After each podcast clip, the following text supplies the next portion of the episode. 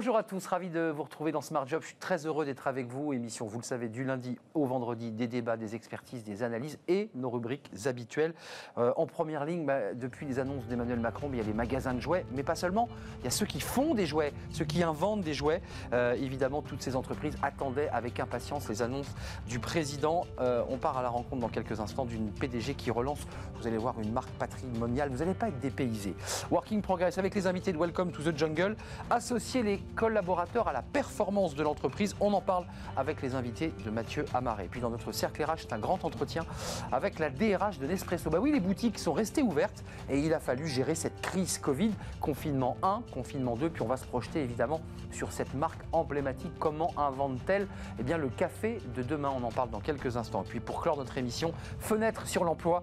Euh, eh bien pourquoi les recruteurs ne disent pas toujours la vérité euh, sur les motifs d'un refus? On en saura plus avec Thierry Bismuth. C'est à la fin de notre émission. Mais tout de suite, c'est en première ligne. C'est bientôt Noël et on parle de, jouets. C'est tout de suite.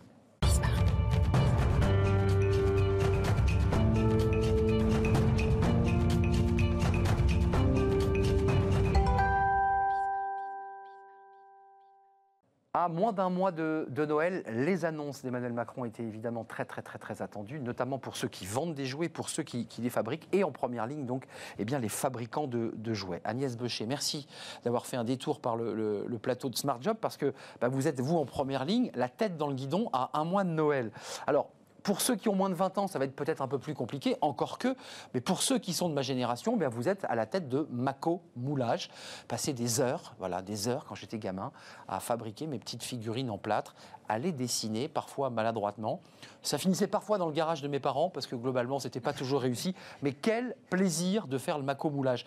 Racontez d'abord, nous, au-delà de l'importance que vous avez à attendre les annonces présidentielles, pourquoi vous avez repris cette marque? Parce qu'à l'origine, vous étiez cadre euh, dans le marketing, euh, et puis tout d'un coup, vous devenez chef d'entreprise. Qu'est-ce qui vous a pris? Vous avez fait du macomoulage aussi, petite? Alors j'ai fait du macomoulage petite, bien évidemment, comme alors, euh, votre génération, ah oui. génération des, des, 35 à, à 65-70, on va dire. Hein. je travaillais dans une agence de communication et j'étais un changement de vie. J'avais 35 euh, ans, trois petits-enfants et l'agence n'était plus forcément adaptée à mon rythme de vie. Donc j'avais envie de faire autre chose, quelque chose de plus concret. Euh, que la communication et je voulais euh, entreprendre. Et en fait, parallèlement, j'étais sur une, je préparais une reco pour un client sur les marques mythiques qui avaient versé notre enfance. Et Mako en est une. Et Mako en faisait partie. Et je suis retombée sur cette marque, évidemment, avec laquelle j'avais joué enfant. Et, euh, et puis je me suis rendu compte qu'elle avait disparu des rayons. Et en fait, sur les réseaux sociaux, les gens disaient Mais je ne comprends pas. Ravensburger avait racheté, puis ils avaient un petit peu oublié la marque Voilà, en fait, ce qui s'est passé, c'est que Macomoulage a été créé par un monsieur Roland Schwartz dans les années 60. Et dans les années 80, il a vendu sa société à Nathan. Puis Nathan a été racheté par, euh, par Ravensburger. Aujourd'hui, Macomoulage, c'est votre entreprise. Vous en êtes la PDG. Il y a donc euh, quatre collaborateurs en, en siège et puis évidemment beaucoup de commerciaux qui travaillent sur le terrain. D'abord, un focus, parce qu'on l'a fait la semaine dernière, sur l'origine France garantie, qui est un label hein, mm. qu'on a le droit de, mettre sur ses boîtes mm. ou sur ses vêtements. Vous en êtes pas loin euh, vous avez euh, un sourcing très français? Oui, c'était vraiment l'ambition que j'avais pour cette marque. Moi, euh, entreprendre et relancer une marque mythique, ça pouvait se faire que dans le respect de la marque, c'est-à-dire une marque française, patrimoniale. Donc, je voulais absolument repartir sur la trace des, des, fabricants, en fait, des pionniers. Et j'ai retracé élément par élément dans la boîte de Macomoulage, c'est-à-dire le plâtre. J'étais le chercher à Carpentras dans une petite boîte familiale, les latex. Donc, ça fait de l'emploi, ça aussi, pour le dire Oui, ouais, c'est ça. Il y a une, des boîtes une vingtaine, en fait, de, de une vingtaine d'emplois selon vraiment la saisonnalité de, la prod. Mais ouais, on a 10 sous-traitants en France et l'objectif, c'était vraiment euh, d'aller chercher tous ces sous-traitants en France. Donc, le, pinceau, euh, le pinceau, il est d'Indre-et-Loire, c'est ça? Le pinceau, euh, le papier, il est du Nord, le, le, latex, les moules, le plâtre. Enfin voilà, il y a une espèce de euh, une espèce de, vivier en fait de fabricants avec lesquels je travaille depuis 5 ans. Donc c'est vraiment une relation euh, très euh, très proche en fait. Et, donc je l'ai fait travailler. on travaille ensemble depuis 5 ans maintenant. Donc des produits français, des emplois donc qui, restent en France. vous développez cette marque les annonces d'Emmanuel Macron, j'imagine que vous vous êtes dit, bon, ben voilà, on va pouvoir enfin attaquer. Là, c'est... Ouais, c'était important pour tout le monde. Je veux dire, que ce soit les, magasins de jouets, mais aussi euh, tous les autres euh, commerces euh, non essentiels. Évidemment, tout le monde va respirer. Ça nous fait quand même quatre week-ends de vente. Donc, importance de, rouvrir un samedi matin, parce que ça nous fait quatre week-ends, plus les dimanches jusqu'à Noël. Donc là, ça Les, les magasins vont enfin pouvoir vendre vendre leur stock en fait. Hein? sur le fond, entreprise française, reprise par une femme, c'est important. Euh, vous dites, on est un peu l'anti-console. C'est un, des éléments punchline que vous développez. C'est intéressant, c'est vrai, parce que les gamins aujourd'hui ont beaucoup mm. de, tablettes, de choses électroniques. Mm. On dit que c'est pas forcément très très bon pour eux d'ailleurs. Là, là c'est totalement éducatif, c'est génial. C'est génial. Après, nous, on n'est pas anti-console. Enfin, c'est un peu l'anti-console dans l'idée de se dire. Bah, c'est les mastodontes, quoi. On est simplement un complément. L'objectif est évidemment pas d'empêcher les, enfants de jouer à la PS, mais de pouvoir proposer autre chose, des temps de, des temps de, de, de, patience, de créativité, de moments passés avec, euh, avec euh, les parents, euh, de l'imaginaire, etc. Donc, c'est vraiment un complément de jeu qu'on propose. Voilà. Et mm. ça fonctionne très bien parce qu'on l'a vu pendant les, les, deux confinements, les gens vraiment euh, cherchaient à occuper leurs enfants et les occuper de manière euh, créative. Euh, l'avenir, alors évidemment pour vous, il est très proche parce que c'est quatre week-ends de vente, il va falloir approvisionner et développer. Mm. Après janvier, Maco Moulage, c'est quoi? Comment vous projetez votre entreprise? Parce que c'est un produit emblématique, patrimonial, mm. on connaît. Vous avez d'autres projets? Alors, l'objectif, c'est de développer euh, la gamme. Donc, on a lancé l'année dernière euh, des gammes de macomoulage avec un système de moule un peu différent, c'est plus sur du latex.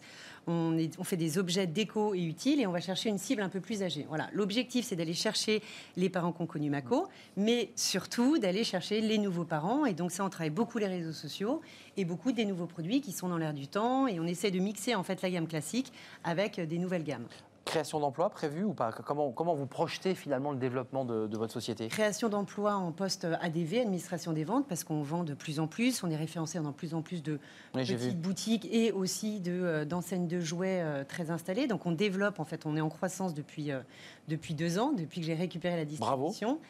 Oui, enfin en bah même temps, mon objectif c'était vraiment de réinstaller cette marque et qu'elle redevienne en fait parmi le, patrimoine euh, des jouets en France et puis après développer une gamme de loisirs créatifs qui va plus loin que le moulage plâtre. Vous aviez entendu parler de ça, vous Du tout. Mathieu? Parce que vous êtes la génération qui est hors Maco Moulage. Vous avez quel âge, Mathieu?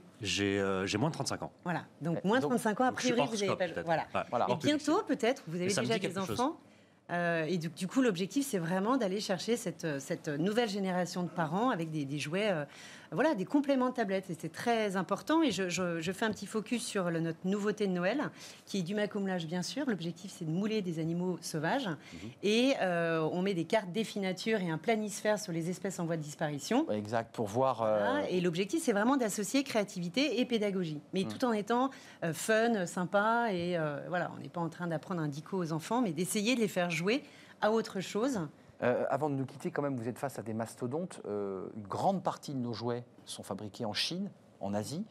Compliqué quand même de, se battre contre des mastodontes qui arrivent avec des énormes machines, souvent électroniques, pensées des années en, amont, qui sont des blockbusters du jouet. Avec de la pub télé parce qu'ils ont les moyens de faire de la pub. Eh ouais. mais c'est un autre modèle. C'est toujours la même chose. Moi, je pense avec le confinement d'autant plus que les parents ont réalisé qu'ils avaient des placards remplis de jouets électroniques euh, chinois qui ne servaient à rien. Et il y a vraiment une.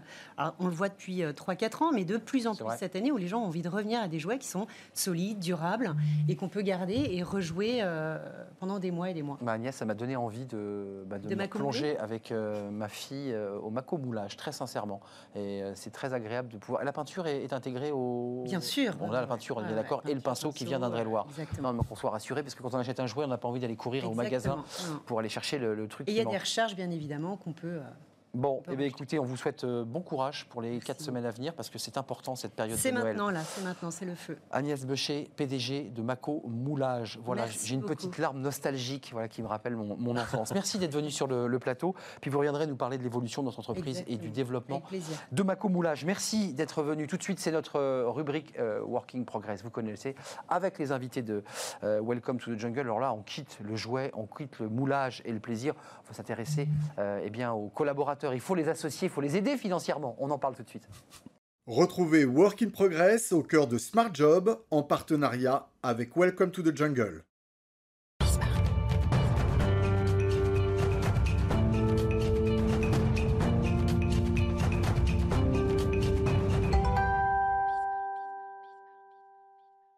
Mathieu, euh, bah, on n'est plus dans Noël. Là, on va le dire calmement pour ceux qui nous regardent. Euh, quoique, parce que c'est parfois un, petit plus pour Noël. Mm. Euh, et on démarre par un acronyme. C'est vous qui allez le prendre en charge, le BSPCE. Mais qu'est-ce que c'est donc que le BSPCE Alors, Je ne vais pas aller aussi loin dans la définition que, mon premier invité, qui est bien plus expert mm-hmm. que moi, Quentin de Bavelard. Bonjour.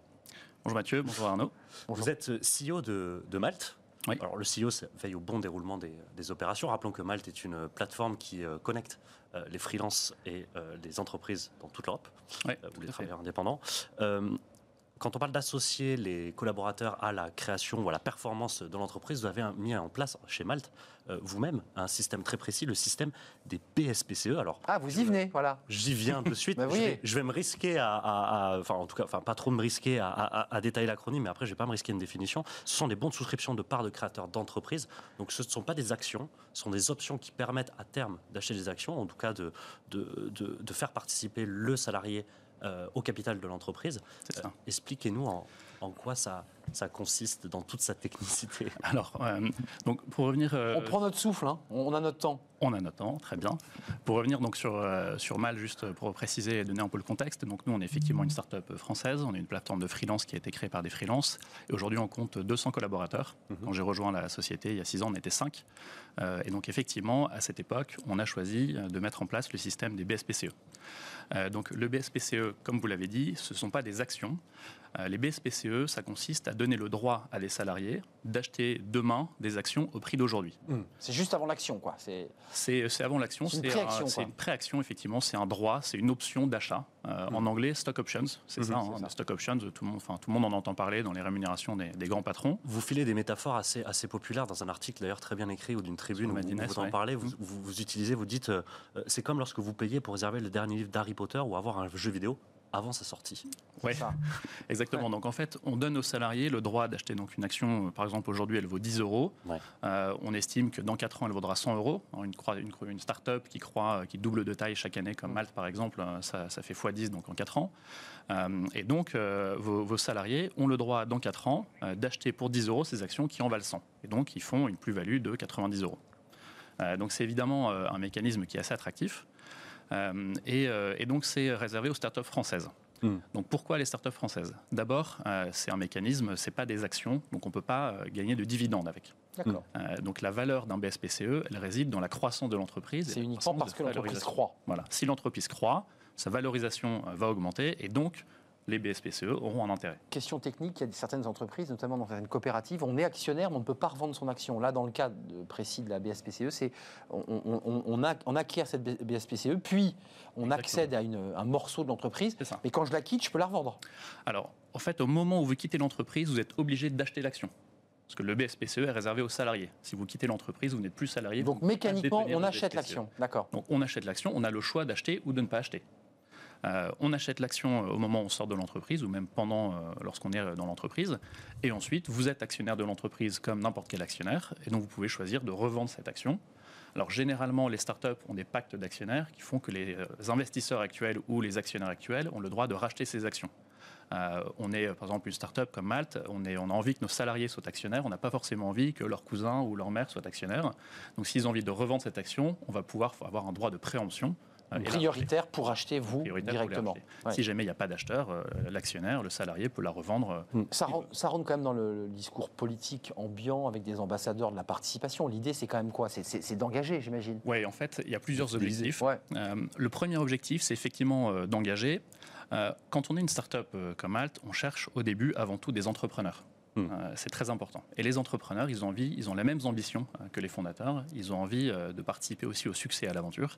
la première employée que j'ai recrutée, par exemple, Marguerite, ça fait six ans qu'elle est chez nous. Elle est toujours là. Elle a monté des équipes. Elle nous a aidé à construire nos offres. et aujourd'hui, elle gère nos plus grands comptes. et elle, c'était vraiment une entrepreneur. Mais elle a combien de BSPCE, excusez-moi, pour être concret? Elle en a une? Euh, non, des BSPCE, en fait, si vous dites. fixe à l'avance, hein, c'est ça C'est un nombre d'actions. D'accord. Donc, euh, c'est un nombre d'actions. Donc, c'est un portefeuille qui, est contenu dans cette BSPCE, quoi. Vous lui dites, vous avez 15 euh, actions dans ce, dans ce. Alors, ce qu'on va faire, c'est au moment, généralement, les actions, les BSPCE, ils se créent au moment d'une levée de fonds. C'est ça, d'accord. vous invitez à la table des actionnaires un investisseur mmh. et vous lui dites, écoutez, euh, par exemple, nous, on est avec Isaïe ou, Serena, donc des investisseurs euh, français de premier plan. Donc Isaïe nous dit, bon, on va vous donner un pool de 5% euh, du montant de, la société que vous pourrez distribuer plus tard à vos salariés. C'est fixé dès le départ. Donc c'est mm. fixé dans un pacte avec les actionnaires. Donc c'est bien source de motivation, Quentin, hein, quand vous, vous, à la place, donc, dans le board de l'entreprise de Malte, vous avez constaté quand donnant cette confiance aux salariés, en les, en les, en les intégrant, en les associant à la performance de l'entreprise, eux-mêmes proposer des projets, Bien se sentir plus impliqués c'est un avantage. Donc ça permet, comme je disais, d'attirer des, des, entrepreneurs. Ça permet d'attirer des top talents aussi. Euh, hmm. Quand vous êtes une start-up, vous avez des grosses ambitions. Euh, Malte, aujourd'hui, on va faire à peu près 100 millions de, chiffres cette année. On vise 1 milliard d'ici 2024. D'accord. Il faut attirer. 2024, 1 milliard. Voilà, 1 milliard dans 2024. Donc pendant ce temps-là, il faut attirer des leaders. J'imagine. Pendant ce temps-là, l'action va grimper, mais pour euh, atteindre ces objectifs, il nous faut des leaders. Hmm. Les leaders, ça se paie Et on sur le marché. C'est ça. On ne peut pas forcément aligner les mêmes salaires que des Facebook ou des Google. Les BSPCE, c'est un excellent moyen d'attirer des leaders qui vont profiter de la réussite de l'entreprise. Donc hmm. c'est attirer les bons talents et c'est aussi les fidéliser mais vous avez 200 collaborateurs. Euh, mm. Vous ne pouvez, pas avoir 200 leaders. Est-ce que, est-ce que, est-ce que ça s'accompagne J'imagine ça s'accompagne aussi d'une, éducation financière à ça. C'est-à-dire que euh, il faut, il faut savoir, il faut expliquer ce que c'est, il faut expliquer ce que c'est une action. Et, ça, et parfois, ça n'intéresse d'ailleurs pas tout le monde. Comment vous faites pour... Euh, c'est un très bon point, effectivement. Euh, euh, alors personnellement, quand je suis arrivé chez Malte il y a six ans, je ne connaissais pas grand-chose au mécanisme des BSPCE. Mais là, oui, de l'expliquer à nos salariés. Et vous, vous maîtrisez, ouais. Et vous l'expliquez très bien. Voilà, donc j'ai fini par rédiger cet article parce que ça me permettait de leur demander de le lire avant de leur expliquer. et donc... oui, effectivement, c'est un mécanisme un peu complexe. Ça reste de l'investissement.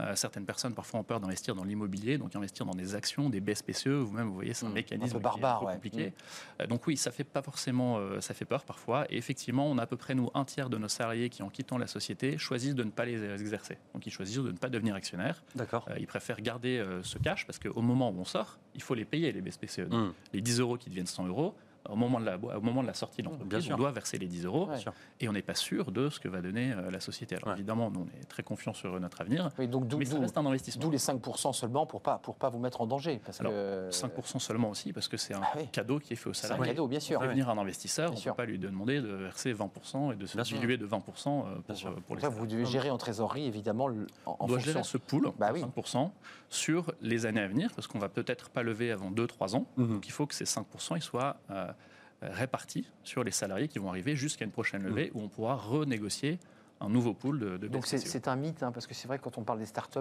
fut un temps dans les années 2000, j'allais dire, je, parle comme un ancien, c'était on distribue des stocks. Bah non, là aujourd'hui vous distribuez des, des BSPCE.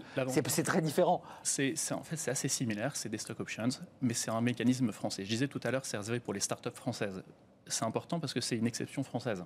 Mmh. Euh, et c'est un avantage par rapport à des startups américaines qui, elles, sont obligées de distribuer des stock options sur lesquelles la fiscalité va être différente, va être plus importante. Mmh. Les, les, BSPCE, c'est gratuit, d'une part, pour les salariés. Donc, ils n'ont rien à débourser au moment où ils les obtiennent. Il faut juste les débourser au moment où ils achètent et c'est un choix. Et ensuite, la fiscalité est moins importante. Déjà, l'entreprise n'a pas de charge patronale à payer sur les BSPCE. C'est ça. Et en plus, les salariés euh, sont imposés au maximum à la flat tax si jamais ils sont dans l'entreprise. Ça a été validé au projet de loi de finances hein, qui a été discuté euh, voilà, 2021, donc il y a quand même une validation de la BSPCE et des avantages fiscaux qui, sont maintenant, ça c'est important de le dire. C'est très important, c'est un mécanisme... Ouais, très, très important. Peut-être une dernière question, qu'est-ce que ça dit euh, Justement, vous, dites, vous parlez d'exception française, vous parlez de start-up, on est dans un univers où justement les start-up sont beaucoup regardées. Mm. ce geste parce qu'on parle d'un geste de l'entreprise vers ses collaborateurs. Qu'est-ce que ça dit de, l'environnement des, des startups françaises? Euh, je pense que l'environnement aujourd'hui est, euh, très positif. Euh, on a, la BPI aide les entreprises françaises. On a de plus en plus de VC de premier plan. on commence à avoir des startups, des licornes qui sont valorisées à plus d'un milliard. Mmh. il, y en a, il y en a de plus en plus. Mmh. et ces, personnes qui sont aujourd'hui salariées de ces licornes ou les entrepreneurs de ces licornes qui ont aujourd'hui des BSPCE, quand l'entreprise va ressortir, ils vont peut-être pouvoir toucher des plus-values de dizaines de millions, voire de centaines de milliers d'euros. C'est des futurs entrepreneurs. bien sûr. Et avec ça, ils peuvent réinvestir pour créer leur boîte. Dans, l'écosystème. Merci, merci Quentin euh, de Baveler, euh, CEO de Malte, euh, qui est une entreprise qui cartonne avec des COO. C'est ça, COO. Chief Operating. Ça marche très bien, comme je vous le disais, on vise un milliard d'ici. Ouais, 1 milliard 2024, ce chiffre, on l'a retenu. Une communauté de 200 000 freelances aujourd'hui. Merci Quentin d'être venu sur notre plateau. La suite de Working Progress, on reste dans l'esprit BSPCE, financier toujours, avec notre prochain invité Mathieu, et c'est travailler demain.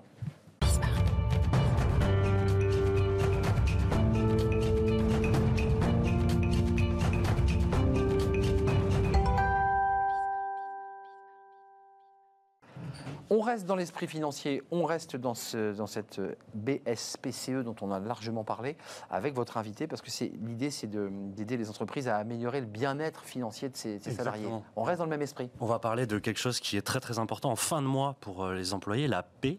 Euh, oui, c'est important ça. Exactement. Bah oui. Avec Smithy qui essaye un peu de, euh, vous allez voir, de bousculer un peu, un peu les codes justement des fins de mois. potentiellement, on entend beaucoup parler de fins de mois difficiles, notamment. Vous êtes la fondatrice de de Rosalie. Exact. Arbia, bonjour. Bonjour. Euh, votre plateforme offre l'opportunité aux, collaborateurs de disposer d'avance sur le salaire via un système de versement de la paix sur demande. Euh, comment ça marche exactement? Ouais. Alors concrètement, c'est une simple application qui permet à n'importe quel salarié dans n'importe quelle entreprise de visualiser en fait sa paye en temps réel, donc mhm. en fonction des jours travaillés. Je sais pas, vous êtes un ouvrier qui est payé 1500 euros à la fin du mois. Vous regardez Rosalie le 10 du mois, vous allez voir 500 euros, c'est l'équivalent de 10 jours de travail depuis le premier du mois. Et vous avez un besoin urgent tout de suite de 150 euros. Je peux la virer sur mon compte. Vous cliquez, euh, on a un bouton, 150 euh, euros, et elle est euh, instantanément. J'imagine qu'il faut, avoir, bah il faut avoir le droit euh, accordé de son entreprise. Alors, vous avez des entreprises partenaires avec votre application. Exactement. Donc nous, en fait, cette application-là, on la met à disposition plutôt des entreprises, pas aux employés. Et donc les, les entreprises payent justement ce service-là et l'offrent à leurs employés sous forme d'un avantage ou un bénéfice en fait euh, salarial pour mm. le well-being financier, en tout cas le bien-être financier de leurs salariés, mm. une marque employeur positive, donc meilleure rétention, meilleure productivité, baisse de turnover, mais aussi il faut savoir que la compte sur salaire est obligatoire en France. Mm. Donc, euh, elle le voit, c'est un droit. C'est un droit. Ah, c'est un droit, absolument. Et donc, c'est géré de, manière totalement manuelle, malheureusement, du côté des employés qui envoient ça avec des recommandés, avec accusés de réception. C'est toujours un peu gênant d'aller demander une avance. Euh, Complètement. Et aussi euh, sous forme de papier et d'Excel de la part en fait, des entreprises. Et c'est de la trésorerie en plus qu'il faut qu'ils sortent. Donc, nous, on avance cette trésorerie pour que ça soit vraiment beaucoup plus léger pour les entreprises, beaucoup plus simple. Et en fait, on apporte ce flux-là de manière, euh, enfin, avec une techno, bien sûr. derrière, de manière instantanée aux employés quand ils le. Quel, quel, quel retour vous avez de la part des RH et des, services RH sur ce, sur ce genre de. Excuse-moi, ça me, ça, me, ça me surprend. En fait, euh, c'est vrai que euh, c'est une question de culture aussi. Et j'ai, euh, en, préparant l'émission, j'ai trouvé que c'était notamment un concept très diffusé et très connu dans les pays anglo-saxons, un peu moins en France. Absolument. donc, quel retour vous avez de, de, de la part des DRH français? Bien sûr. Les françaises. Donc il faut savoir en fait oui que c'est très mature déjà aux États-Unis parce qu'aux États-Unis en fait euh, les entreprises ont déjà eu cette conscience-là hmm. de euh, l'importance du bien-être financier de, leurs employés, sur, en tout cas leur taux Excusez-moi, c'est un pays qui consomme aussi. Ah, Donc on a besoin de consommer. C'est un pays qui, est hmm. non. Il y a Alors, pas il ne faut pas croire ça parce qu'en France aussi, hein, on consomme. En France, ah on, est pas, ah ouais, on est à 6 milliards 5 d'agio par an. Euh, on est quand même, on est quand même assez. Enfin les, les, 6 gens milliards 5 d'agio bancaires. Ah oui, seulement d'agio bancaires sans parler en fait des taux d'intérêt, des prêts à la consommation, etc. En fait, ce que vous nous dites, c'est que c'est une manière aussi pour la personne, au lieu d'aller pousser la porte de sa banque ou de se mettre à découvert, de pouvoir avoir une gestion beaucoup plus intéressante euh, et d'éviter, comme on dit à la fin du mois, d'avoir le banquier qui, qui, euh, vous envoie. Euh, c'est exactement ça en fait qu'on fait. C'est important. De, oui, oui, complètement. C'est vraiment de l'impact social pour les, pour les salariés, surtout dans une crise comme celle-là aujourd'hui, une crise économique, où vraiment on leur évite de s'entraîner dans l'endettement avec les découvertes bancaires et les prêts à la consommation. Ouais, ou les emprunts et les prêts. complètement, c'est les seules alternatives qui existent en France. Et en plus, il faut savoir que la moitié des Français ont des fins de mois très difficiles hmm. et vivent de paycheck ouais, paycheck. parce que vous faites, aussi, vous faites aussi, et c'est très intéressant dans votre application, de l'éducation financière, c'est-à-dire que vous accompagnez le collaborateur pour qu'il puisse aussi savoir comment gérer euh, sa paie. Parce qu'on pourrait le prendre euh, de manière inversée, c'est-à-dire que si je peux prendre 300 euros à n'importe quel moment euh, sur mon salaire, ah je peux consommer et je peux faire n'importe quoi pour arriver à la fin de mois avec des agios. Nous, on fait en sorte justement que les gens n'aient pas besoin en fait, de, demander des acomptes sur salaire ou de demander en fait, du découvert bancaire ou autre. Donc on pousse les gens plutôt à ne pas utiliser notre service. C'est complètement l'inverse d'une fintech en fait, qui est là pour pousser à la consommation. Parce que d'ailleurs, notre, notre business model, il n'est pas un taux d'intérêt hmm. comme les autres. C'est un simple abonnement. Mais c'est 0%, 0 d'intérêt quand il va prendre son argent. Complètement. Il n'y a pas de frais d'intérêt. Il n'y a rien. au de crédit, euh, etc. Mais quelle, quelle, euh, elle, elle, prend. Elle prend quelle forme cette éducation financière? Vous, vous, intervenez dans les entreprises avec le collaborateur pour essayer de faire euh, du coaching? Euh, en fait, des, déjà, des visios avec eux pour, pour leur expliquer comment gérer leur...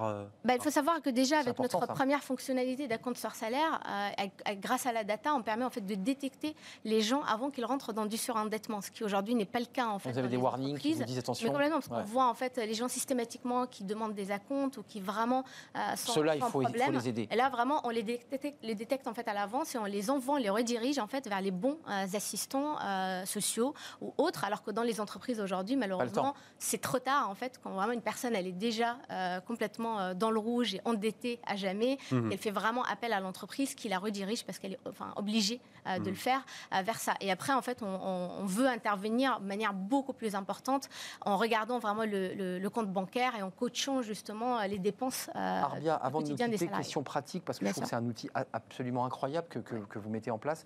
le montant maximal de, de retrait 50% du salaire. 50% du salaire. Donc cette personne dont vous parliez qui gagne 1500 euros, elle peut au 3 du mois, au 4 du mois, prendre 750 euros. C'est ça. On est d'accord.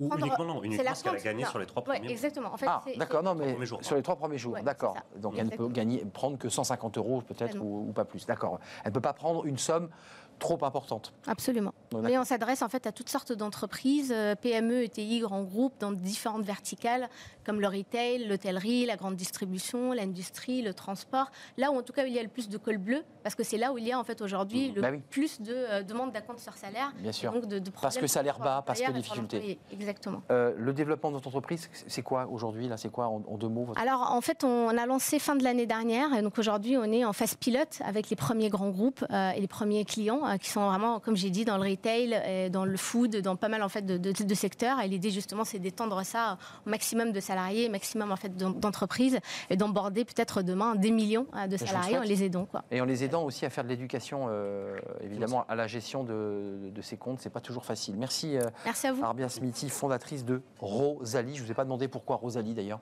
Il n'y a pas de, storytelling derrière. Euh, j'ai vu que toutes les fintechs, euh, surtout aux États-Unis, s'appellent tous avec des noms masculins euh, Dave, David, Alan. Et vous, vous avez mis Rosalie bah, Mais oui, Rosalie, c'est joli, c'est très joli, Rosalie. Merci, merci Arbia, merci, Mathieu Amaré. On se retrouve très bientôt, demain peut-être, ou, après-demain. Moi, la semaine prochaine. La semaine prochaine. Jérémy. Eh ben, Jérémy Cléda, évidemment la, semaine prochaine. À très bientôt. Tout de suite, c'est notre cercle RH. Aujourd'hui, on l'a consacré à un grand entretien parce que c'est intéressant d'avoir aussi euh, des DRH d'entreprises emblématiques. Euh, et là, c'est Nespresso, évidemment. Euh, le café, comme un objet de luxe, eh bien, elle est avec nous car ses boutiques sont restées ouvertes pendant le confinement. Et elle va nous raconter, évidemment, à la fois bah, son travail de DRH et puis l'entreprise qui se projette, évidemment, sur l'après-confinement. C'est tout de suite. Restez avec nous.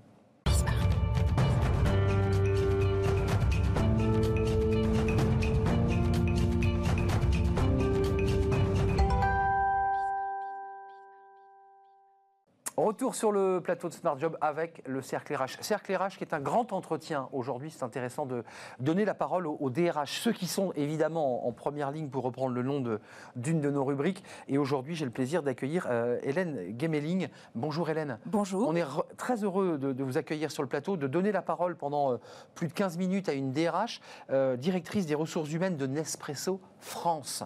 Euh, précisons que Nespresso, ça appartient au groupe Nestlé, euh, que vos usines sont en Suisse, qu'elle a une histoire évidemment et un lien avec la Suisse. On en parlera, j'en suis sûr. C'est environ 1350 collaborateurs qui sont répartis entre le siège, le personnel euh, et les boutiques. Et, les 80% de vos, votre personnel, pour ceux qui fréquentent vos boutiques, c'est des personnels qui sont en boutique, qui sont au, front avec les, avec les clients, on est d'accord, qui sont restés ouvertes, Hélène qui sont restées ouvertes lors du deuxième confinement, oui. Alors pourquoi elles sont restées ouvertes, les boutiques? Euh, C'est parce qu'on a des protocoles très stricts en matière euh, sanitaire qu'on a eu le temps de mettre en place, je dirais, euh, après le premier confinement, qui ont fait leurs preuves, et donc on est resté ouvert. Des vitres, du gel hydroalcoolique à l'entrée, oui, des masques, des, visières. Oui, effectivement, des protocoles très stricts et qui sont respectés par nos collaborateurs et aussi par nos clients. Donc voilà. Comment une DRH, alors c'est une question qui est un peu rituelle sur ce plateau, parce que depuis le mois de, de, juin, création de, de, Bismarck, on pose cette question aux DRH sur le plateau. Comment vous l'avez vécu, vous, d'abord le premier qui a été vraiment une chape de plomb qui vous est tombée dessus, il a fallu gérer. Et puis j'ai le sentiment que le deuxième n'a pas été vécu pareil. Mais le premier d'abord? Bah, Le premier, ça a été euh, effectivement une surprise parce que tout s'est déroulé très vite. C'est-à-dire qu'on a vu un peu début, début mars que ça allait arriver, mais quand même, et c'est effectivement, on pouvait dire qu'on n'était pas prêt parce que c'était une première. C'est vrai. Voilà. Donc, ce qu'on a essayé de faire, c'est. Pas de télétravail chez Nespresso au départ Si, on avait déjà. Si, si, Télétravail est quand même quelque chose qui est en place chez nous depuis presque trois ans, avec euh, deux jours par semaine, euh, si les collaborateurs le souhaitent, du siège social. Donc, il y a une habitude. La seule chose, c'est que c'est quand même différent quand vous basculez deux jours de télétravail qui est optionnel. En full, c'est En full, voilà. Et ça a été euh, tout de suite, quoi. Le vendredi soir, mmh. tout le monde est parti avec son ordinateur portable. Notre centre de relations clients, qui n'était pas en télétravail à Lyon, à basculer en télétravail dans les 48 heures. Donc c'est quand même aussi une prouesse, une prouesse bah aussi. Équiper tout le monde, prendre les casques, avoir les moi, je tire mon chapeau aussi aux collaborateurs qui, qui ont fait des efforts et c'est vrai que ça a été dur ce premier confinement parce qu'on a découvert le management à distance, les réunions Skype. C'est dur ça le management à distance. Hein. Ben oui, c'est difficile. Et quand on, c'est différent quand on a euh, des équipes qui sont un ou deux jours par semaine euh, qui ne sont pas là. Quand il faut effectivement animer un collectif, garder un lien, euh, tout à coup dire on n'est plus sur la partie véritablement business, mais on a envie en fait aussi de, de privilégier des moments off qu'on avait avant de manière naturelle dans les couloirs, etc. Oui, c'est différent. Donc ça a demandé un accompagnement, une vigilance. Euh, voilà. On s'est tous attelés à ça. Ce qui est intéressant dans votre marque, c'est que je le disais en introduction, vous avez transformé le café comme un objet d'art. Vos boutiques euh, placent le café dans des écrins, on les, on les regarde derrière des, vitrines. Et il y a quand même chez vous comme ça une sorte de, de mantra qu'il faut être avec les collaborateurs comme on est avec ses clients. Il y a cette espèce d'idée de bienveillance, d'accueil, de, d'accueil, de, qualité. Oui, mais parce qu'on a, euh, je dirais, pour principe d'avoir la même attention que nous portons à nos mm. clients, à nos collaborateurs. Voilà, donc effectivement, on prend soin d'eux. Il y a une qualité, je dirais, euh, d'accueil, il y a une qualité de, de relation. Euh, au sein de Nespresso. Euh, c'est pas une entreprise qui est très hiérarchique, c'est quelque chose où les rapports sont faciles.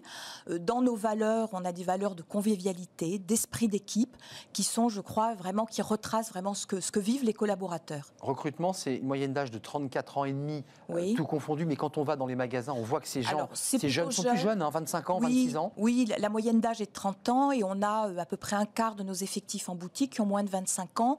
C'est souvent des premiers jobs, donc hmm. on est souvent, je dirais, le premier employeur de nos collaborateurs. Donc, on a aussi un devoir de les développer, de formation.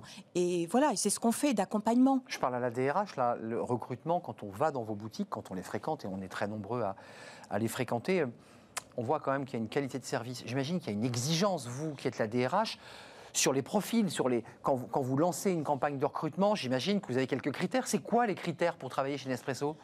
Je pense qu'il y a, je ne vais pas vous répondre ça, je pense qu'il n'y a pas de critères. Il y a véritablement des personnes qui sont intéressées par la relation client.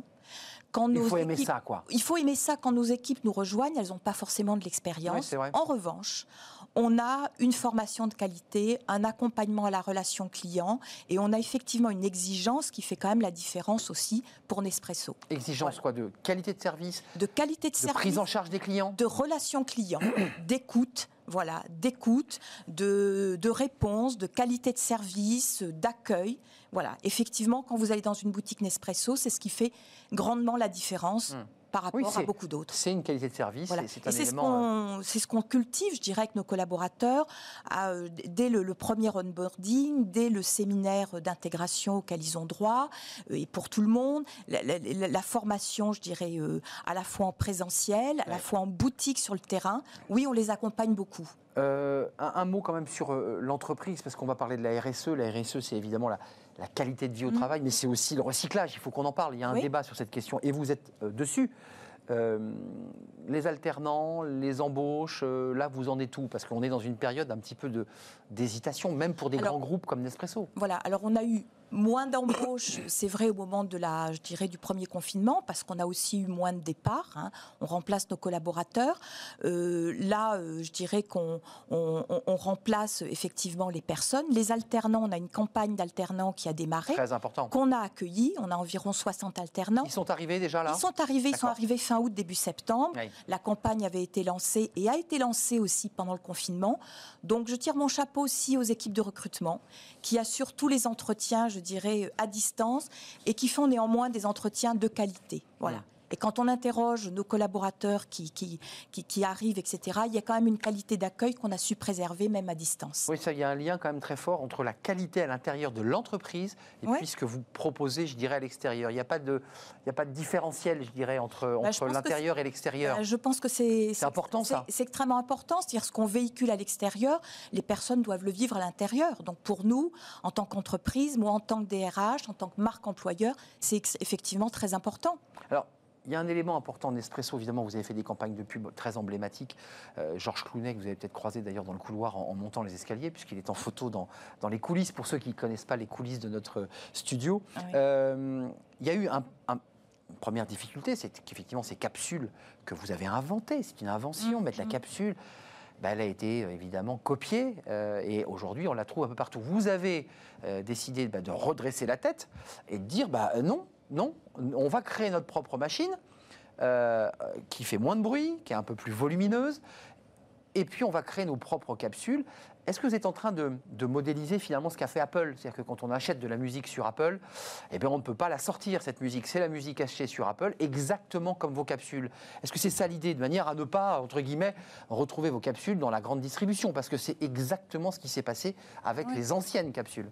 Bah, ce qu'on souhaite, c'est effectivement euh, fidéliser, je dirais, nos clients Hein, en leur apportant euh, une technologie nouvelle, un service nouveau. Euh, cette, cette nouvelle gamme Vertuo, elle propose trois tailles de tasses, donc c'est important, et avec des apports euh, aussi technologiques. Voilà, donc ça. Conçu en Suisse, pour être précis, parce que cette machine-là, elle est fabriquée dans vos usines de Romont? Elles, sont, les, machines, effectivement, rien n'est fabriqué en France, hein, ni les capsules, ni les machines. Hein. nous, nous sommes une société de commercialisation hein, et, de vente euh, ici en France. Donc ça se fait bien en, Suisse en partie, parce que j'imagine qu'il y a quelques pièces qui ne sont pas faites en, Suisse. Euh, aujourd'hui, c'est quoi l'avenir de, Nespresso? Parce que euh, vous gardez cette identité de boutique très luxueuse, d'un accueil client de très haute qualité. Vous allez vers quoi? C'est quoi la suite? Il faut développer Vertuo, qui pour l'instant, bah, avec ce confinement, c'est pas beaucoup développé. Si, on développe Vertuo et on a, on, a, on a, très bons euh, très résultats. Je pense que euh, pour Nespresso, ce qui est important, c'est effectivement d'avoir une relation, une qualité de relation client euh, qui soit, je dirais, à, toutes les phases du contact client, hein, que ce soit au moment de la vente, que ce soit au moment de la prévente, parce que c'est ce qui fait aussi notre notre force et c'est ce qui doit faire notre différence. Hum. en, termes de, de marché, est-ce que les Français, on, l'a vu pour certaines alcools, le vin notamment pendant le premier confinement, les cavistes ont fait d'assez bons chiffres d'affaires. Est-ce que les Français ont bu beaucoup de café pendant ces confinements ou ce confinement dans le premier? Parce que je me souviens avoir bu moi-même beaucoup de café à cette période. Bah, effectivement, il y, a beaucoup de personnes qui se sont euh, retrouvées à domicile, donc avec ah une consommation, euh, je dirais, à la maison. Euh, voilà. Nous, nous avons eu nos boutiques fermées lors du premier confinement. Donc effectivement, on a eu un report de vente partiel sur notre site e-commerce, qui est quand même très important. Avec des livraisons à domicile Avec des livraisons à domicile. Et là, dans le deuxième confinement, ce qu'on privilégie, et on a assuré aussi des livraisons dans de nombreuses, on va dire à peu près la moitié de nos boutiques, des livraisons par coursier à domicile, pour faciliter. Alors parlons du, recyclage, c'est très important parce que euh, on a tous des capsules, qu'elles soient Nespresso ou pas et puis finalement on les jette euh, dans sa poubelle.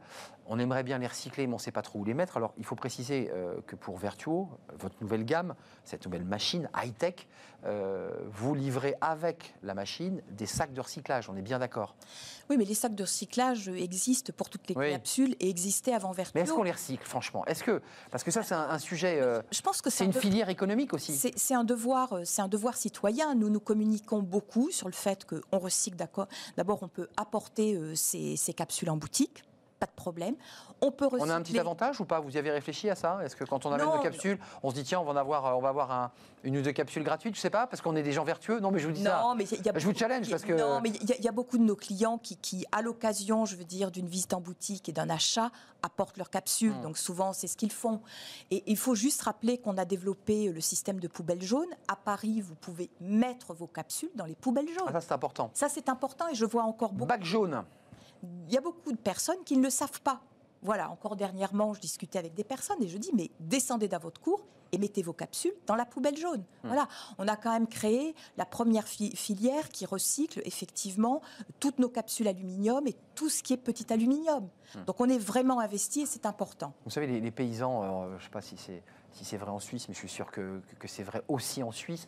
Euh, moi, je me souviens de récupérer le marc de café puis le mettre au, pied des rosiers. Mmh. Euh, il y a aussi une réflexion amenée sur cette, ce produit qu'est le café. Mais le marc de café, il est récupéré pour faire du compost, etc. Mmh. Donc tout est récupéré et tout est récupérable dans la capsule. Euh, pour être très très précis, parce que c'est un sujet important, la, question de, l'écologie et du recyclage, qui est un sujet qui monte, euh, l'obsolescence programmée, l'idée qu'on mhm. puisse recycler un produit, c'est vous ou c'est une société prestataire qui vient récupérer ce marc Parce qu'il faut quand même retirer la, capsule. Oui, c'est une société prestataire. D'accord. c'est une société prestataire, mais avec qui, euh, je veux dire, on a, on a des engagements, c'est traité, etc. Donc tout est recyclé dans la capsule. C'est ça ce qui est important. Euh, c'est pour ça qu'on peut dire que Nespresso est une société tout à fait responsable. Elle est responsable. Est-ce que vous pouvez aller encore plus loin, notamment sur l'aluminium? Arrêtons-nous un instant, ces capsules d'aluminium. Aujourd'hui, l'aluminium, il, est recyclé. C'est de l'aluminium qui est en circulaire. Oui. Parce que si la plupart des capsules sont mises en poubelle traditionnelle, vous en perdez une partie de votre production. Non, non, non, non c'est recyclé. Tout est recyclé dans la capsule, y compris l'aluminium. Soyons précis, la capsule qui a été mise en bac jaune, pas celle qui a été mise en poubelle. Ah ben non, si, si, elle est Nous mise... sommes d'accord. Oui, oui, si elle est mise dans une poubelle quelconque, elle n'est pas recyclée. Non, hum. ça c'est pour ça qu'il y, a une responsabilité, je dirais, de, chaque consommateur.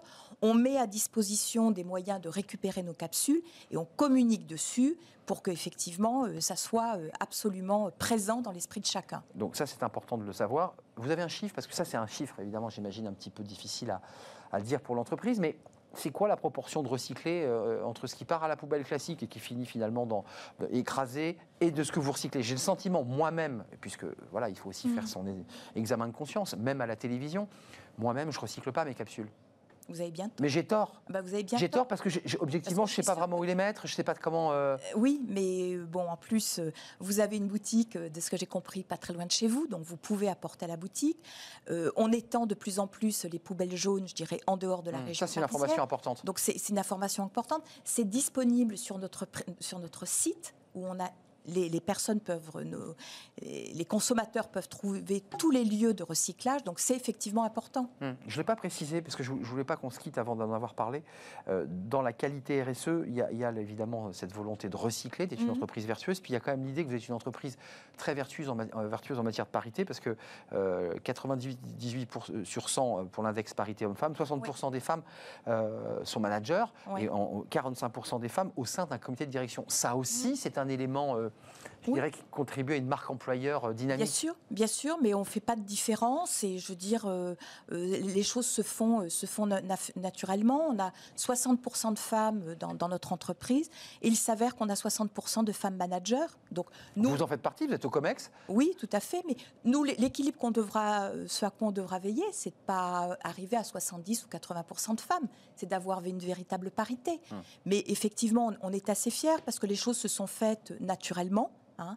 mais on a euh, des, programmes de développement, mais qui sont les mêmes pour les hommes et pour les femmes. Hum. Donc voilà, donc je trouve que oui, c'est en tout cas un bon signe et ça doit donner euh, des signes positifs, euh, je dirais, à la fois aux hommes et aux femmes de l'entreprise. Il suffit de pousser la porte d'un de vos magasins pour, pour découvrir qu'il y a une parité au, sein des, équipes. Bien sûr. Il y a une et sur les comptoirs, il y a un homme, il y a une femme. Et on est une société inclusive, c'est-à-dire que si vous allez dans nos boutiques ou si vous voyez l'ensemble de nos populations, on, est une société où on, on développe beaucoup, je et la diversité.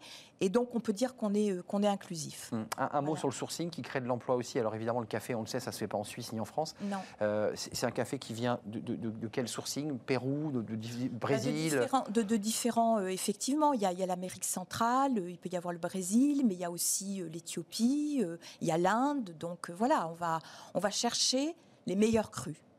Est-ce que, avant de nous quitter, je vous, pose la question, vous avez pensé que j'insiste beaucoup, mais cette question-là, elle est centrale dans l'esprit des, Français. Il y a le débat sur le, plastique, évidemment, qui nous encombre mm. et dont on ne sait plus quoi faire.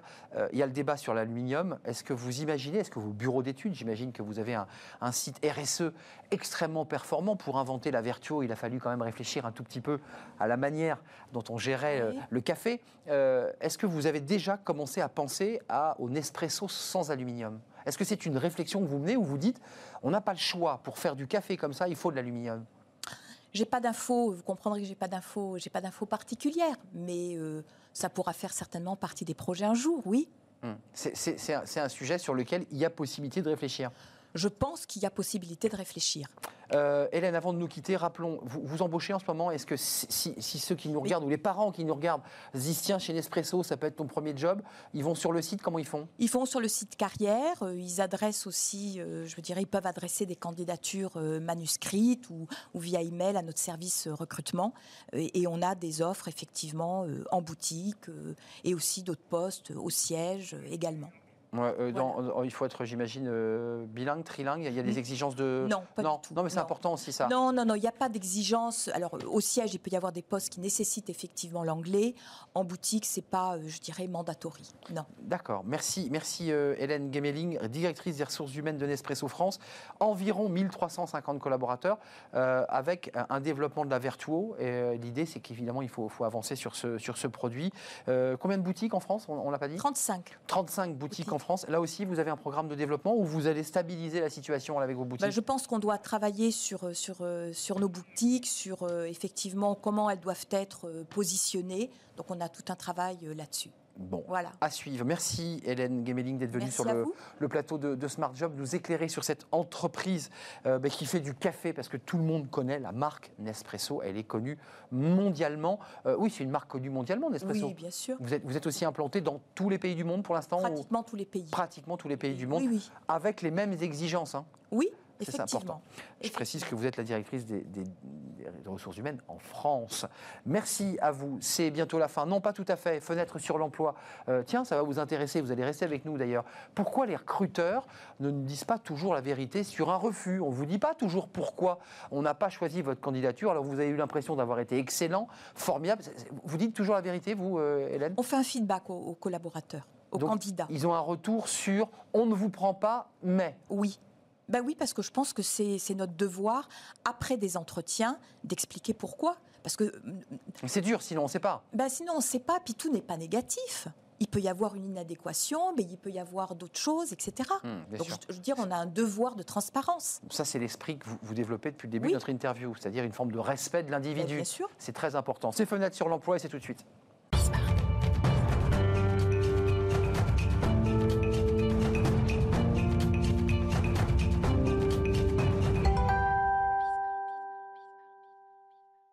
Avec moi, vous allez voir Thierry Bismuth euh, euh, qui revient sur le plateau. Je suis très heureux de l'accueillir.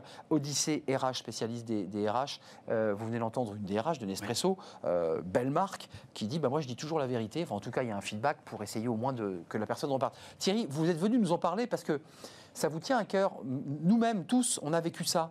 On, se, fait, on se fait blackbouler, on se fait recaler et on ne sait pas trop pourquoi. Mais pourquoi ils font ça, les RH Alors, d'abord, vous dire que les recruteurs vous mentent parfois, hmm. et, parfois d'ailleurs par compassion ou par bienveillance. On va en parler peut-être un peu. Pour pas faire mal. Bah, d'abord, je veux rappeler que pour la plupart des, des recruteurs qui sont des petits patrons, qui sont des opérationnels d'entreprise, le recrutement n'est pas instinctif, c'est pas leur sphère de compétences première, c'est pas leur zone de confort. Et donc c'est aussi un moment anxiogène pour eux. On a toujours tendance à parler de, du moment de stress du candidat. Lui aussi, il flippe un peu, comme on Mais oui, il flippe d'autant plus qu'il a, il a, il a évidemment conscience du risque économique qu'il prend en se trompant de candidat. Ils en ont pleinement conscience. C'est pas un hasard si 30% des CDI chaque année se terminent avant les 12 mois. Donc il y a un vrai risque aussi économique à se tromper. Donc je voulais déjà commencer par rappeler qu'il y a aussi cette, ce, ce, stress du recruteur dans sa décision. Et c'est pour ça que je crois que tous les recruteurs ont un jour entendu ou pratiqué le fameux quand il y a un doute, il n'y a pas de doute. C'est-à-dire que ah, la plupart. Oui, oui, Non, non, mais oui, j'ai entendu. Quand il y a un doute, il n'y a pas de doute. Oui. D'accord. On peut lever les doutes quelquefois. et, je vais également essayer de rappeler aux, candidats qui nous écoutent et qui sont en charge d'emploi que globalement, un recruteur va essayer de classer ce qu'il va essayer d'évaluer chez un candidat en quatre grandes familles. Globalement, les savoir-faire déjà acquis, mmh. les potentiels d'acquisition, donc effectivement, qu'est-ce qu'on peut lui enseigner ou qu'est-ce qu'on peut lui apprendre? Où il peut aller, quoi Où est-ce qu'on peut l'emmener, quoi Il a peut-être pas tout de suite les savoir-faire, mais où est-ce que je peux l'emmener? Tous les éléments de trait de caractère, je préfère trait de caractère à savoir-être, parce que dans savoir-être, il y a la notion de savoir ou de pas savoir-être. Je crois qu'on sait tous être. Et vous dites pas soft skill, hein, Thierry, c'est bien ça. Voilà, je dis trait de caractère, ça me paraît beaucoup plus précis. Et puis par ailleurs, quand même, quelque chose de plus tripal. Est-ce que j'ai envie de bosser avec lui? Il faut pas l'oublier quand même. Le, feeling, quoi. Le feeling, c'est-à-dire qu'une fois qu'on a dit tout ça, il reste le feeling. Et euh, la loi et la morale auront toujours, elles diront toujours ce qu'elles veulent. On pourra pas empêcher un opérationnel ou forcer un, un patron d'entreprise à recruter quelqu'un. Ça, c'est vrai. Voilà, avec lequel il n'y a pas de feeling. Donc ça veut dire, euh, c'est intéressant, il y a le volet PME, puis il y a les, grandes entreprises, des professionnels des ressources humaines qui, ont une méthodologie. Est-ce qu'il vaut mieux dire, je, le dis cash, est-ce qu'il vaut mieux dire à un candidat la vérité, ou est-ce qu'il vaut mieux un peu édulcorer, mettre un au-dessus, lui dire c'est formidable on, le sent bien qu'on ne nous dit pas la vérité. Bah, ça dépend, comme dirait l'autre. C'est-à-dire que si on est justement, quand on regarde les causes de refus d'un candidat, on va considérer qu'il y a deux grandes causes. Il y a toutes les causes objectives, les causes rationnelles. Il a ou pas le niveau d'anglais Il a ou pas l'expérience qu'on attend de lui Il a ou pas le permis Il veut ou pas travailler le soir ou le week-end Il est mobile ou pas Il y a des raisons effectivement très objectives qui ne remettent pas en cause du tout le candidat en ce qu'il est, mais simplement dans sa compétence immédiate. Et donc ça, c'est des choses qui sont en général très faciles à identifier, très faciles à avouer, disons-le comme ça. Et puis il y a toute l'autre catégorie. Ça, c'est sans risque. Ça, c'est facile. Et d'ailleurs, on verra plus tard qu'on se sert parfois de cela comme prétexte. En revanche. Bah, souvent. Ah oui. Bah oui. Il y a toutes les autres raisons, celles qui sont moins avouables, pas moins vraies, mais moins avouables. Alors je vais donner quelques exemples un peu non politiquement corrects, mais c'est aussi pour ça que je suis là. Est-ce que le niveau de grammaire, de syntaxe, de vocabulaire correspond à ce que j'attends de mon candidat? Euh, Est-ce que le candidat a envoyé en entretien le dynamisme que je m'attends à avoir dans mon équipe? Était-il habillé comme je l'attendais? Exactement. Alors, euh, effectivement, si on est dans l'opposition correct, est-ce qu'il a une tenue alors Ah oui, on, parlait on, parlait tout à l'heure de loi et de morale, c'est des choses qui ne rentrent pas dans le cadre de la loi, mais euh, évidemment, ça crée quand même un prisme ou un a priori dans l'esprit du recruteur, quoi qu'il en veuille, et d'ailleurs parfois très instinctif. Mais excusez-moi, une maladresse sur euh, une situation, un contexte politique, par exemple, un candidat qui dirait quelque chose sur alors, dans un contexte politique donné, qui donnerait un indice sur ses appétences politiques. Alors, est-ce que ça peut aussi jouer? Ça, ça se trouve quand même beaucoup moins en entretien. En revanche, ce qu'on va trouver qui se rapproche, c'est quand le candidat va raconter son parcours, les contextes de départ d'une entreprise sont souvent très piégeux parce qu'il va toujours avoir tendance à globalement dire que son manager ne le méritait pas, que l'entreprise ne le méritait pas, c'est évidemment une erreur tarte à la crème que font énormément de candidats. Et effectivement, euh, quand on parlait de contexte, le récit du contexte, euh, ça, ça, peut créer des zones de doute. Est-ce que ce candidat est quelqu'un de stable? Euh, Est-ce loyal Le loyal. Est-ce que j'ai un risque qu'il parte? Est-ce que j'ai un risque social? Est-ce que j'ai un risque qu'il parle de moi dans trois ans comme il parle de son précédent patron? Et donc ça, effectivement, ces raisons-là sont plus compliquées à avouer pour un recruteur pour une raison simple, c'est qu'elles elles peuvent être perçues comme un procès d'intention. Si effectivement j'hypothèse que le candidat a une chance de partir dans les trois ans, parce qu'il peut-être il est trop capé. Ou si j'hypothèse le fait qu'il peut poser un problème à mon management, euh, je lui fais un procès d'intention. Mais néanmoins, dans, ce logique, dans cette logique de quand il y a un doute, il n'y a pas de doute, en tant que recruteur, ça va me poser problème. Hmm. De la même manière, quand je vais dire, quand je vais estimer qu'un candidat euh, n'a pas le niveau de grammaire ou de vocabulaire que j'attends sur le niveau de poste. Ça peut être rédhibitoire, en effet. Très dur à dire à un candidat. Donc, hmm. il y a quand même toute une série de raisons euh, tout aussi légitime mais beaucoup moins avouable, soit parce qu'elle relève du procès d'intention, soit parce qu'elle relève d'une perception très subjective. Très subjective, je suis d'accord. Euh, soit elle relève de ce qu'est intrinsèquement le candidat. Et donc, effectivement, si on lui écoute, il te manque des compétences en anglais, revient dans Ça, c'est facile. Alors qu'il y a des éléments, effectivement, on peut aussi imaginer toute une série de raisons de refus qui soient je doute de la bonne foi des informations qu'il me donne. Quand il m'annonce des résultats, quand il m'annonce des raisons de refus, quelle est la réalité de cette bonne foi? Alors, il y a des recruteurs qui s'amusent à aller chercher le candidat dans sa contradiction, et d'autres qui vont s'arrêter sur une perception de contradiction. Et, et pour terminer, ça le sort. Voilà. Et du coup, ce qu'ils vont faire, c'est qu'ils vont rattacher la cause de refus non avouable, c'est comme ça que je le dis vite, à une raison plus objective. Mais attendez, c'est intéressant d'avoir une DRH euh, opérationnelle. Vous recrutez euh, est-ce que vous, ce que dit Thierry Bismuth fait écho à, je dirais, la Pas façon. Chez vous, bien sûr. Hein, je parle, on parle du Non, mais il y, a, une notion de subjectivité, il y a une notion de vestimentaire. Chez Nespresso, ils ont des uniformes, me semble-t-il, ou oui, en un dress code hein, en boutique. En boutique. Après, il n'y a pas de dress code au siège et on ne demande pas aux gens d'être en tailleur ou non. Moi, ce qui fait écho, c'est que je, pense que vous parliez, par exemple, de la question de la grammaire, etc. Ok, vous dites c'est sensible. Mais est-ce qu'on ne doit pas rendre service Donc, il y a une manière de dire effectivement, et moi je serais plutôt enclin à dire pour rendre servir à la personne. parce que, Parce que sinon, ok, elle se casse les dents là, elle se casse les dents tout le temps, sans comprendre peut-être, parce qu'on n'a pas adressé le sujet, que ce point est quand même fondamental et crucial. Mais je suis d'accord avec vous. il y a une manière de le dire, mais de donner en termes de conseils, de dire, écoutez, il faut vraiment là que vous fassiez un effort. Voilà ce qui se passe, voilà le ressenti que peuvent avoir les managers. Dans, dans le job pour lequel vous postulez, c'est important. Donc ça vous mettrait dans une situation critique.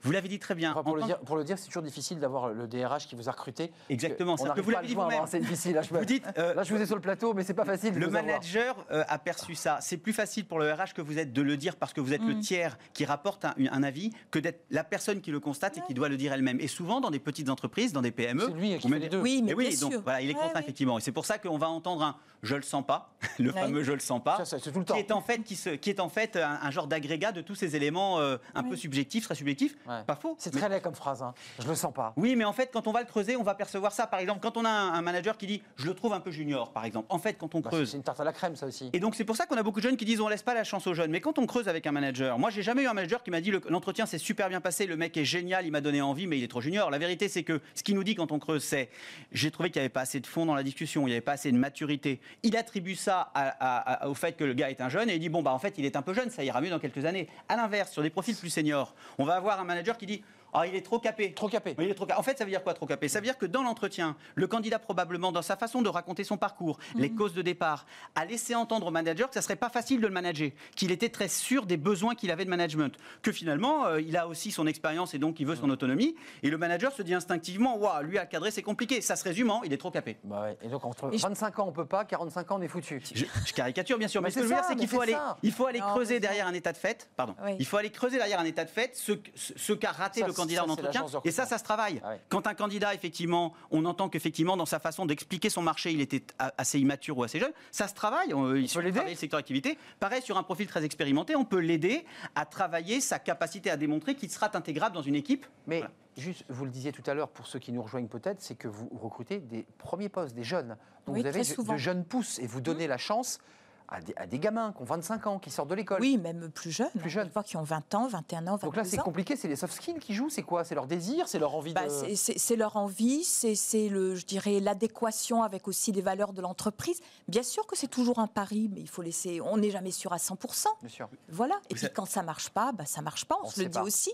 Et il y a des gens aussi qui nous quittent, et puis voilà. Vous les revoyez régulièrement, j'imagine, avec vos équipes sur, dans les boutiques, qui vous remontent Oui, mais je dirais, les managers ont un rôle, je dirais, très actif dans le développement de leurs équipes et, on les aide. Thierry, pour terminer. Pour aller, bon alors. Vous avez, vous avez une longue chronique là. Hein. Bravo. Alors un conseil. Il se plaint toujours de ne jamais avoir assez de temps. Mais oui. Alors un conseil aux deux candidats. Premier conseil, quand le recruteur vous dit non, demandez-lui un dernier conseil pour la suite, parce qu'à travers le conseil qu'il vous donne, finalement, il est en train de vous dire une partie de sa vérité. Donc, euh, demandez-lui un conseil pour vos futures recherches et souvent, sous prétexte de vous donner un conseil pour la suite, il vous avouera la raison du refus. C'est un, bon conseil à donner au candidat. Je vous le redis, Thierry, à condition de pouvoir avoir un accès plus ou moins direct avec celui ou celle qui vous a euh, recruté, parce que parfois, objectivement, dans nos univers, nous médiatiques, c'est pas toujours facile d'avoir le feedback. Hein. D'une manière générale, quand même, si l'opération, enfin, si la personne vous a rencontré, elle vous donne quand même accès à elle. Souvent, ce dont se plaignent les candidats, c'est l'incapacité à être en, accès aux recruteurs quand ils l'ont ils pas encore rencontré. Mais une fois qu'ils l'ont vu quand même, je connais peu d'entreprises qui se ferment aux candidats qu'ils ont fusés après les avoir rencontrés, il y a quand même cette tentation-là de la bienveillance et de la réponse. Ce que moi, je m'amuse à dire, c'est il faut leur donner la vraie réponse et parfois, ça demande plus que du courage un peu de finesse parce que c'est pas toujours évident à annoncer. Non, c'est pas évident. Ouais, c'est pas un métier facile. Par ailleurs, de, on, est plus content quand on dit oui, mais parfois il faut dire non. Hein. Parfois il faut dire non, mais il mm. faut savoir pourquoi on dit non. Mm. Quand on a les bonnes raisons, je pense qu'il faut les partager, très mm. honnêtement. Avec, euh, avec professionnalisme. On sur un, sur un consensus. Là. Ouais, c'est un consensus. merci euh, Hélène Gameling, merci à Thierry Bismuth de vous être rencontrés. C'était intéressant d'avoir cet échange entre l'agence de recrutement et euh, la DRH, parce qu'évidemment, elle s'appuie, vous vous appuyez aussi sur des, sur des agences, euh, j'imagine, de, recrutement qui vous accompagnent. Merci. Euh, merci à vous qui nous regardez. Merci à Fanny Griesmer. merci à Nils Charpentier à la réalisation. Merci à toute l'équipe technique. Et puis merci à vous qui nous regardez, évidemment. Protégez-vous, prenez soin de vous. Restez fidèles à nos programmes, évidemment, à Smart Job et à tous les programmes de, de Bismart. Je serai là demain. Bye bye.